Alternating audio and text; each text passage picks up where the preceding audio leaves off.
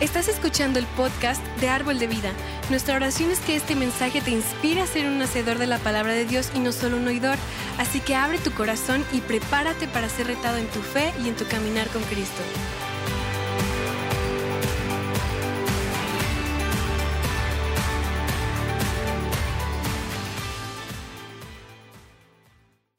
Vamos a, a continuar, vamos a comenzar. Si recuerdas, hemos estado llevando una serie que se llama No temas, ¿verdad? Y ya vimos dos ah, domingos y este es el último, este es el tercero, ¿verdad? Y con este vamos a, a terminar. Y si recuerdas, hemos estado viendo distintas instancias de la Navidad. La primera semana se nos habló de cómo se le aparecieron los ángeles a María y le dijeron, no temas. Después escuchamos de cómo se le presentó a José y le dijo, no temas. Y al día de hoy vamos a ver, vamos a platicar de cómo el ángel se les apareció a los pastores y les dijo, no temas, ¿verdad? Y sabes qué? Del miedo, de la incertidumbre que queremos hablar el día de hoy es aquel que seguramente muchos ahorita están pasando, o tú y hemos pasado, y especialmente con este año que hemos vivido, y es el temor de saber dónde estoy parado con Dios. Soy aceptado por Dios, soy querido por Dios. Dios tiene planes para mí. Dios se preocupa por mí. ¿Qué va a pasar el día que yo muera? ¿Dónde estoy parado con Dios? Y seguramente muchos nos podemos identificar con eso, ¿no? En alguna parte, en algún momento en tu vida te has sentido así y te has preguntado, híjole, ¿qué piensa Dios de mí? ¿Qué está pasando entre Dios y, y mi vida? ¿Verdad? Y el día de hoy quiero compartirte este versículo. Quiero leer, vamos a leer de Lucas 2, del 8 al 11. Y dice, en esa misma región había unos pastores que pasaban la noche en el campo turnándose para cuidar sus rebaños. Sucedió que el ángel del Señor se les apareció. La gloria del Señor los envolvió en su luz y ellos se llenaron de temor. Pero el ángel les dijo, no tengan miedo, no teman, podemos decir, Miren que les traigo buenas noticias que serán el motivo de mucha alegría para todo el pueblo. Hoy les ha nacido en la ciudad de David un Salvador que es Cristo el Señor. Eso se resume en Navidad. Eso se resume la celebración que nació nuestro Salvador. Y seguramente tú has escuchado estos versículos antes o has escuchado esta historia, ¿no? Pero el día de hoy vamos a darle un, un giro un poco distinto. ¿verdad? Y tú te puedes preguntar, ok, Padre, ¿no? Qué buenas noticias. Nació Jesús, el ángel fue y les dijo, y ellos se llenaron de temor, pero fue y, les comunicó a ellos. Y te puedes decir, bueno, no sé si te has hecho, pregunta, te has hecho esta pregunta antes. ¿Por qué se lo dijo a los pastores? ¿Por qué fue con los pastores el ángel a decirles? Una noticia de este calibre, de esta magnitud tan importante, yo creo que era para que, digo, yo pensando si yo fuera el ángel, ¿no? Y me mandaran a avisar a que hubiera sido Jesús, tal vez yo hubiera ido al palacio de gobierno con los reyes, con la gente importante, influyente de esos tiempos, ¿no? Pero fue con los pastores. Yo, tú te preguntas, ¿por qué con los pastores nada más? ¿Por qué no se paró en una montaña y le anunció al mundo entero que Jesús había nacido? Te voy a compartir dos puntos, dos detalles de esto. Número uno es la función de un heraldo, de un mensajero. Y déjame te comparto un poquito sobre eso. En tiempos antiguos, cuando nacía sobre todo un hijo, contrataban un heraldo, un mensajero, para que fuera por las calles del pueblo anunciando que había nacido el niño, que había nacido el hijo. ¿Verdad? Y sobre todo lo hacían con el primer hijo. ¿Por qué? Porque estaban anunciando, dando testimonio de, de, lo que Dios había hecho, ¿no? De la bendición que Dios les había dado a esa familia, ¿verdad? Entonces dices, ok, bueno, eso es lo que fue el ángel hacer. Número dos, en esos tiempos, el concepto que tenían de los pastores, de la función de pastorear ovejas, de cuidar rebaños, era algo muy distinto a lo que a lo mejor tú te imaginas. Alguien que era un pastor, alguien que cuidaba ovejas, era considerado de lo más bajo, de lo más bajo, de lo más bajo. No había profesión más vil, más menospreciada y gente más menospreciada que los pastores. Y sobre todo por la gente religiosa, por los sacerdotes, por la gente en los templos que los veían a ellos. Y si tú recuerdas o has escuchado o puedes aprender en la Biblia de que cuando la gente iba al templo a hacer ceremonia, tenían que ir limpios, tenían que limpiarse. Entonces al momento de que van los pastores ahí al, templo a hacer, tratar de hacer una ceremonia o algo, la gente los veía, los sacerdotes, los religiosos, y les decían, claro que no, tú no puedes participar. ¿Qué te pasa? Estás sucio. Vete de aquí. Y los hacían sentir inseguros. Los hacían sentir inseguros. Y ellos no sabían cuál era su lugar, dónde estaban parados ellos con Dios. ¿Verdad? Esa forma de tratarlos, pensaban que ellos no eran dignos de Él y se sentían distanciados de Dios. Y vamos a entrar un poquito más a detalle a eso.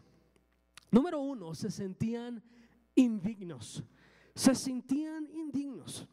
Imagínate, todo el día andas rodeado de ovejas, de animales, de suciedad, andas sucio, maloliente y al momento, como le decíamos ahorita, de querer ir a un templo, de querer acercarse a Dios, la gente les hacía puchi, guácala, lárgate, no, tú no puedes participar. Tú eres indigno de participar en las cosas de Dios. ¿Verdad? Así los hacían sentir. Así los hacían sentir. Y te hago esta pregunta. ¿Te han hecho a ti sentir a ti? ¿O tú te has sentido así en algún tiempo u otro en tu vida? Indigno de estar en las cosas de Dios. Punto número dos. Se sentían que no correspondían. Se sentían inadecuados. Nuevo, si te ha tocado a ti estar en un rancho, digo, es tan padrísimo ir a un rancho, ¿no? Y estar ahí con los animales y en el campo y lo que tú quieras y gustes, pero imagínate, 24/7, rodeado de suciedad, rodeado de animales, o sea, estás ahí pisando el desecho de los animales, estás, o sea, tu apariencia no es la mejor. Entonces a lo mejor ellos veían o veían a la gente en el templo y decían, no, ¿Cómo voy a ir yo a esa iglesia? Yo estoy sucio. Estoy mal vestido, maloliente. No, no, no encajo. No puedo entrar ahí. No puedo entrar ahí. Y sabes que una vez, a mí me sucedió. A mí me sucedió una vez, una de mis tantos viajes, gracias a Dios. La primera vez que fui a Europa, me acuerdo que estuve en la ciudad de Düsseldorf, en Alemania. Y los que me conocen, yo cuando estoy fuera en mi vida cotidiana, yo me he visto bien chamagoso. A mí me encanta de playera, de jeans, de tenis y a veces no están en las mejores condiciones, pero yo estoy a gusto y a mí me encanta andar así. Y, es bien raro de que yo me sienta que no encajo en un lugar, ¿no? Yo hago mi ambiente y yo me meto, eh, ¿no? Y el caso es de que estaba fuera de un centro comercial, un edificio hermoso Imagínate, cristales grandototes y por la parte de afuera había anuncios de marcas de lujo y de carros. en el centro comercial, ahí en el centro comercial había una agencia Porsche, había una agencia este, Lamborghini, había una agencia Ferrari. Y pues voy caminando y la veo y dije, no manches, pues tengo que entrar, tengo que entrar a ver. Y me acuerdo que entré por la puerta principal y yo creo tomé así mucho unos 10 pasos y vi toda la gente. Vi a los guardias de seguridad, vi a los de intendencia, los están ahí limpiando. Todos andaban mucho mejor vestidos que yo. No, no, no, andaban, o sea, se veía, se les caía la lana, así como andaban vestidos. Luego los volteé a ver y luego me veo. Dije, no, y me salí mejor. me sentí inadecuado, no, no, no encajaba yo ahí. Dije, no, no, no, no, no, no voy a entrar, ¿no? Y, este, y a lo mejor a veces tú también te sientes así, ¿no? Que a veces dices, híjole, la última vez que oré fue cuando le pedí a Dios que no me ayudara a matar a alguien que se me atravesó aquí en la López Mateos, ¿verdad? Y a veces nos sentimos así, inadecuados, se sentían los pastores. Punto número tres, se sentían que nadie los apreciaba, que nadie los quería. Ahora te voy a dar un dato. Tristemente, la mayoría de los pastores en ese tiempo robaban. Eran ladrones, robaban por sobrevivir. Robaban por sobrevivir. Pero también lo, lo, lo aquí es de que aún los que no robaban estaban encajonados en esa misma forma de que los trataban. Nadie los quería cerca. Nadie los quería cerca. ¿Por qué? Porque son ladrones. Es que yo no robo, pero eres pastor. Si eres pastor, robas. Robas y no eres digno de confianza. Entonces imagínate cómo se sentían los pastores. Ay, feo, ¿no? O sea, con todo esto lo que te estoy platicando. Feo. Nadie los quería. Se sentían indignos, se sentían que no correspondían, inadecuados y se sentían que nadie los apreciaba, que nadie los quería. Y sabes qué, trayendo esto un poquito más a casa, tal vez tú que estás aquí o tú que estás viendo, te has sentido así también en alguna ocasión u otra. Tal vez creciste sin un padre, tal vez tu padre los abandonó. Y a lo mejor tú te has preguntado, bueno, ¿qué hice yo? ¿Qué hice yo tan malo cuando yo era niño, cuando era bebé, para que mi papá no me amara y se fuera? Pasa. O tal vez esta Navidad la pasaste sin tu pareja, sin tu esposo, tu esposa. Tal vez decidió y te dijo, escojo a alguien más y se fue. Y tú te puedes estar preguntando, ¿no? ¿Qué hice tan mal? ¿Qué ¿Qué hay, de malo en mí, tan malo en mí, que decidió escoger otra persona y te sientes no amado, no querido, no amada, no apreciada?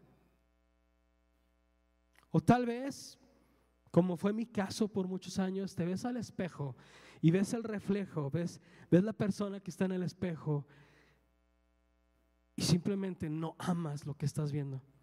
Desprecias lo que estás viendo en el espejo. Y te preguntas y dices, si yo no me amo, ¿cómo me va a amar Dios? ¿Cómo me va a amar Dios? Y déjame decirte algo bien importante. Hay una gran, gran diferencia entre lo que es la percepción y lo que es la realidad en Dios. Lo que Dios dice de ti y de mí, lo que la palabra habla de ti y de mí, es bien distinto. Es bien, bien, bien distinto. Y ojalá pongamos más atención a lo que Dios está diciendo de nosotros. ¿Y sabes qué? A veces también nos comparamos con los demás. Híjola, eso es malísimo a veces compararte con los demás. Malísimo compararte con los demás.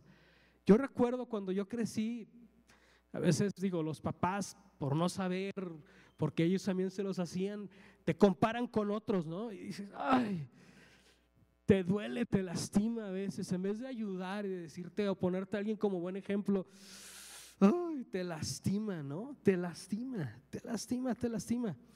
Ah, y sabes que tú a lo mejor el día de hoy te ha tocado ver aquí en la iglesia familias o personas y dices tú, órale, están sirviendo, están haciendo esto, se ven acá, se ven allá, seguramente es la familia perfecta. Seguramente es la familia la que yo quisiera tener. Y dices tú, ¿y yo? Yo estoy mal. Mi familia es un desastre, yo soy un desastre. Pero ¿sabes qué? Muchas veces no nos damos cuenta de lo que las personas están pasando. Bien dicen que cada, cada cabeza es un mundo. Y eso es bien, bien, bien cierto. Tal vez aquí el día de hoy esté una mamá soltera que se siente que está fracasada o como fracasada porque no tuvo para comprarle o no tiene para comprarle a sus hijos, a su bebé, ni un solo juguete. Y se siente que no vale, que no sirve para nada. O tal vez el día de hoy nos estás viendo o está aquí un padre de familia de que está sufriendo por dentro porque no pudo sacar o no va a poder sacar a su familia en esta Navidad. Y sabe que cuando sus hijos regresen al colegio y le pregunten los compañeros, ¿qué hicieron? Fuimos a la playa, nosotros fuimos acá. Y sus hijos van a tener que mentir o inventar algo, porque no los pudo llevar. Y te sientes como fracasado. Le quieres dar a tus hijos lo que tú no tuviste. Tal vez una persona soltera que esté aquí o que nos esté escuchando y te pregunta, ¿no? Y a lo mejor ves a tus amigos y todos ya casados, todos con pareja, todos con novia. Y dices, híjola, ¿y yo? ¿Qué hay de malo en mí? Porque nadie quiere tener una relación conmigo. O tal vez ves una persona exitosa aquí en la iglesia que dices, órale, sí se ve, tiene más dinero que yo, tiene más cosas que yo, pero no te imaginas la carga y la presión que está cargando esa persona en sus hombros, el dolor y la vergüenza por la que está pasando. Y no dejará que nadie se le acerque porque tiene temor de que lo juzguen, de que hablen mal de él. No dignos, inadecuados, no queridos. Así nos hemos sentido muchas veces. Yo lo reconozco. No sé si tú lo puedes reconocer.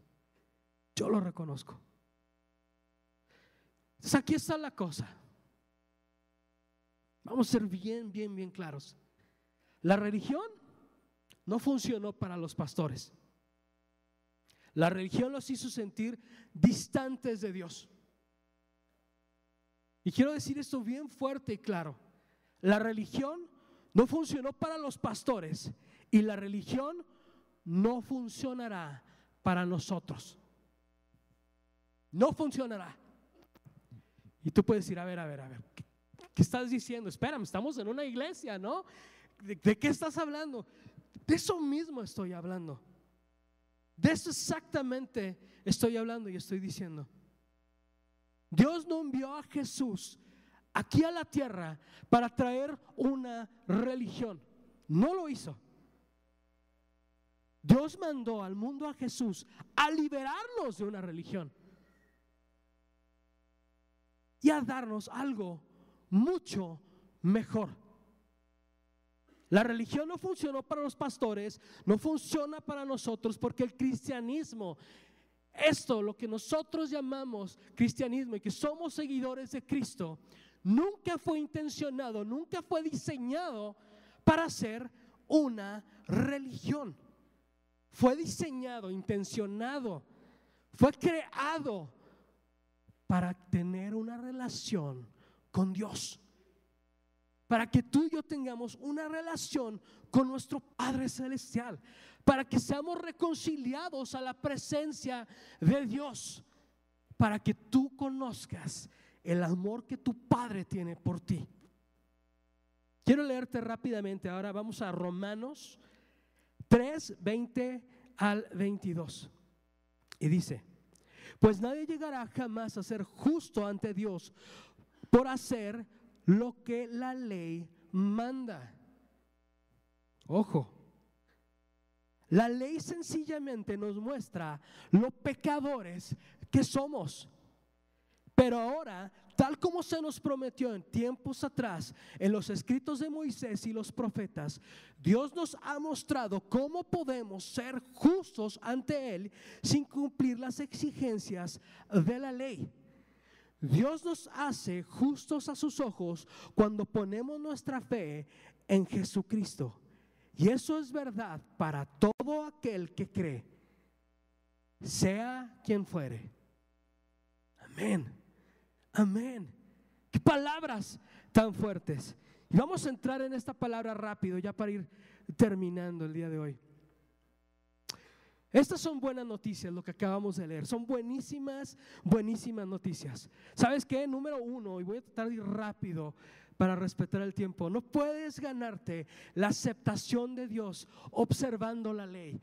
¿Necesitamos la ley? ¿Necesitamos estatutos? Sí, sí los necesitamos, porque nos guían y nos enseñan, nos enseñan qué tenemos que hacer.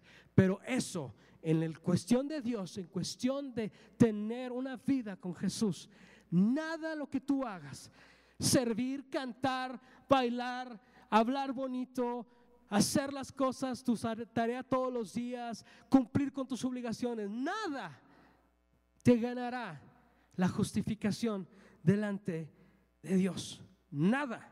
El propósito de la ley es mostrarnos que tú y yo necesitamos un Salvador. Y te pongo un ejemplo rápido, una dinámica bien rápida, bien fácil. ¿Alguna vez tú has mentido? Sí, no levanten la mano, no tienen, gracias por lo que, los que hablaron, no tienes que hablar, no tienes que levantar la mano, pero la respuesta es fácil, es sí. Entonces, conforme a lo que dice la ley, eres un mentiroso, ¿verdad? ¿Has robado algo alguna vez?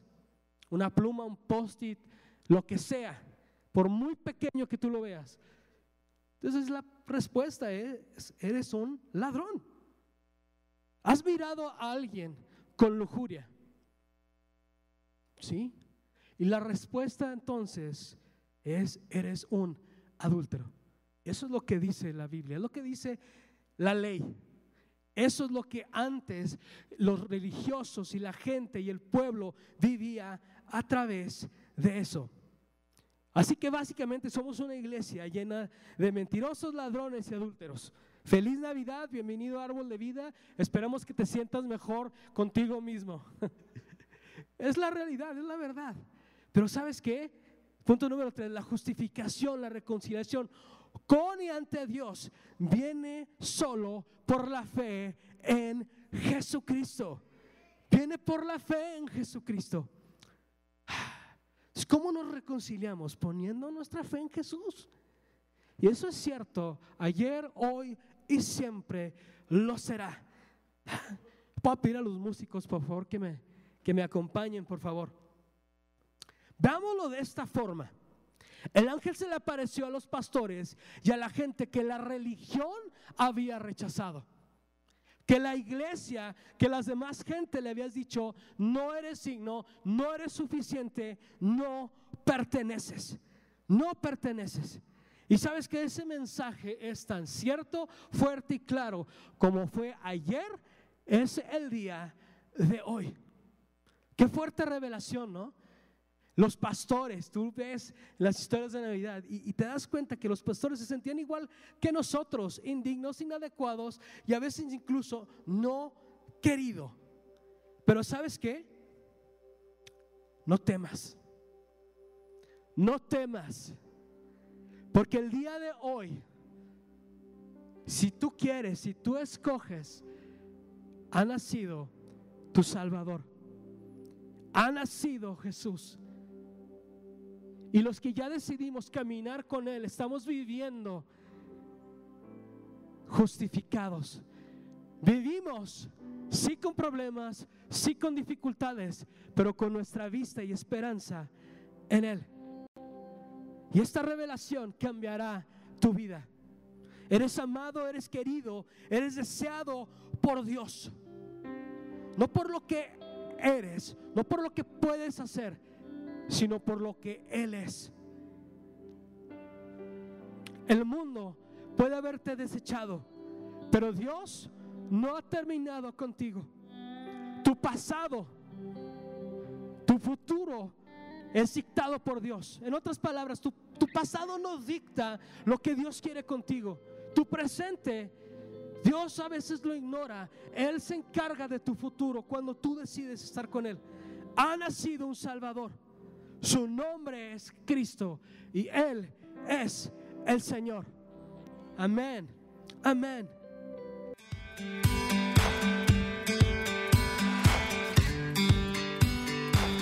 Esperamos que hayas disfrutado de esta palabra. Puedes encontrar más mensajes e información sobre nuestra iglesia en www.arboldevidaleon.com. Queremos invitarte a que nos visites en Boulevard San Juan Bosco 3026, Colonia Cañada del Refugio, o vernos en nuestra página de Facebook Iglesia Árbol de Vida. Una vez más, gracias por escucharnos.